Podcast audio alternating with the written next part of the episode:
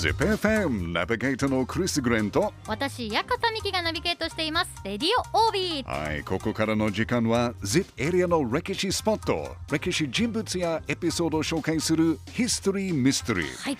あさって1月25日は、三方ヶ原の戦いが起こった日です三方ヶ原の戦いは誰対誰の戦いか分かりますか？わからないです。わからない武田信玄対徳川家康の戦いです。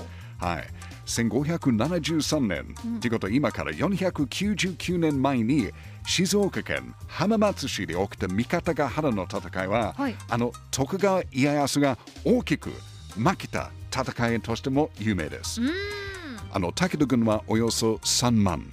家康の軍は織田信長からの援軍も含めて、およそ1万しかいませんでした。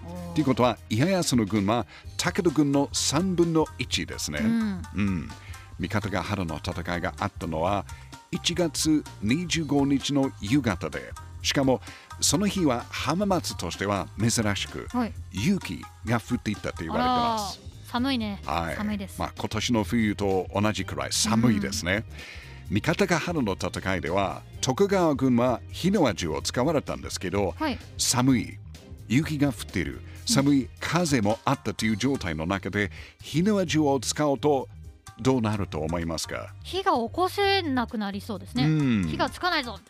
そうですよね、うん。まあ、まず火をつける火縄の部分が、まあ、濡れちゃうとそれが問題ですよね、えーあとなんか寒いですから手は動かしにくいっていうことは例えば火薬を取るとか、うん火をつけるのも結構大変ですから、うん攻撃のスピードも落ちますよね、はい。うん、で徳川軍は、まあ、武器としてパワーがある火の銃も用意しましたけど、うん。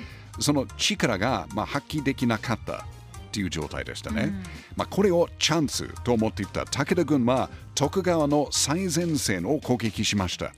で結局家康はもうダメと分かったから、わずか5年の家来と一緒に自分のお城浜松城に逃げ帰りました。うん5年だけでした。五人だけってはいなんかいろいろ感じるものがありますね。そうですよね。うんまあこれは徳川家康の人生の中で三大危機って言われますね。んまあこの時の武田信玄は50歳、家康は30歳でした。まだ若い。まだ若かったんですよね。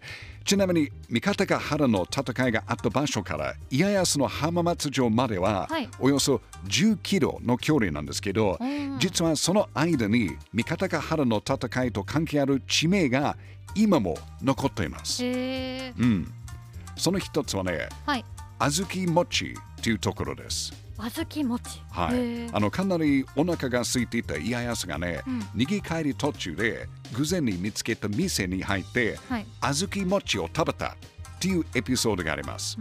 そのおお店があったとされるエリアの地名が小豆餅です。そのまま。そのままです。えー、美味しそう。今も残ってるです。あともう一つ、はい。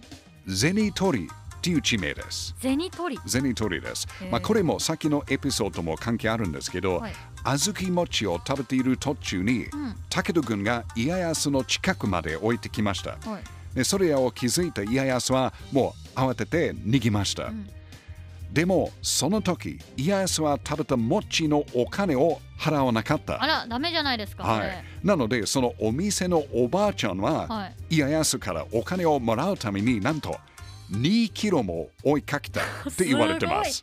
すごいですね。2すごいキロ。はい。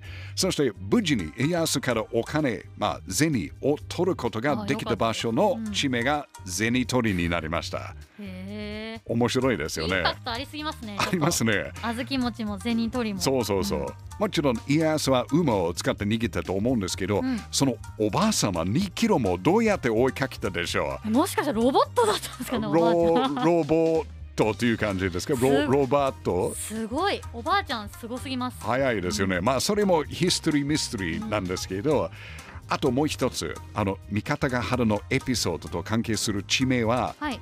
布橋なんですけど、まあ、ここは徳川軍がある谷にはい白い布をかけて、うん雪が積もった橋にあるような見せかけたって言われる場所なんですけどミキちゃん谷に布をかけただけの場所を通るとどうするんですか？いやお落ちちゃいますよ。ですよね。危ない。危険です危険。谷に落ちる。うん。まあ、これは徳川軍の、まあ、仕掛けと罠ですね。その罠にあの騙された武田軍の多くの侍はその谷に落ちて亡くなったと言われてます。えー、やだ。嫌でですよね。うん。まあ戦いですからしょうがない渡ろうとしたらもう橋じゃなくてじゃなくてただの布。布だけでした。怖い、はい、まあ今日紹介したエピソードはどこまで本当かわからないけど、うん。まあ今も地名として残っていることはやっぱり興味深いじゃないですか。はい。うん、499年前の1月25日に起きた三方ヶ原の戦いで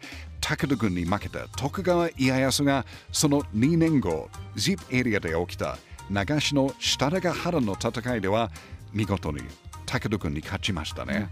やっぱり ZIP エリアの歴史って面白いですね。